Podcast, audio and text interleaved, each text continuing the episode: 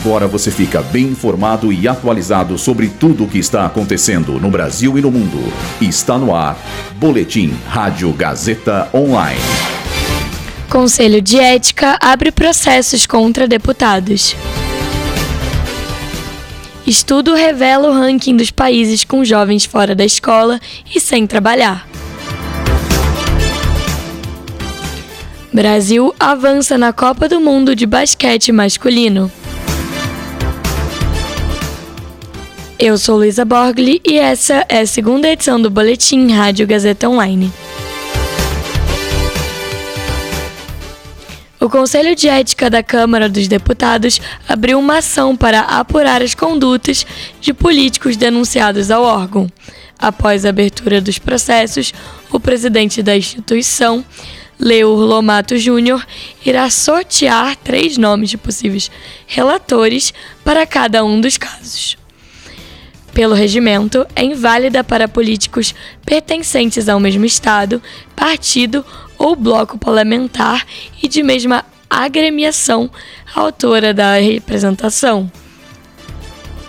Dentre os deputados sendo investigados, três são filiados ao PL, dois são do PSOL, um é do PT e um está relacionado aos republicanos.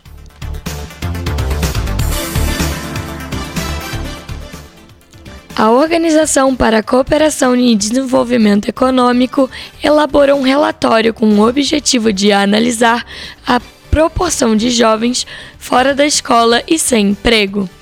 O Brasil ocupa o segundo lugar do ranking, ficando atrás apenas da África do Sul.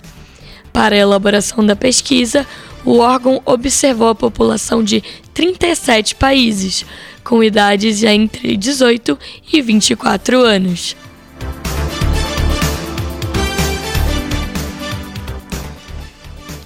Após derrotar hoje a Costa do Marfim por 89 a 77, a seleção brasileira de basquete avançou para a segunda fase do Mundial. Brasil!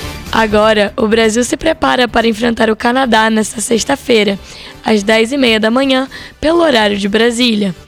Vale ressaltar que o ganhador do campeonato garante uma vaga direta para as Olimpíadas, que acontecerão em Paris no próximo ano. Esse boletim contou com um roteiro de Luísa Borgli e Heloísa Rocha, suporte técnico de Agnoel Santiago, supervisão técnica de Roberto Vilela, supervisão pedagógica de Rogério Furlan, direção da Faculdade Casper Libero, Marco Vale.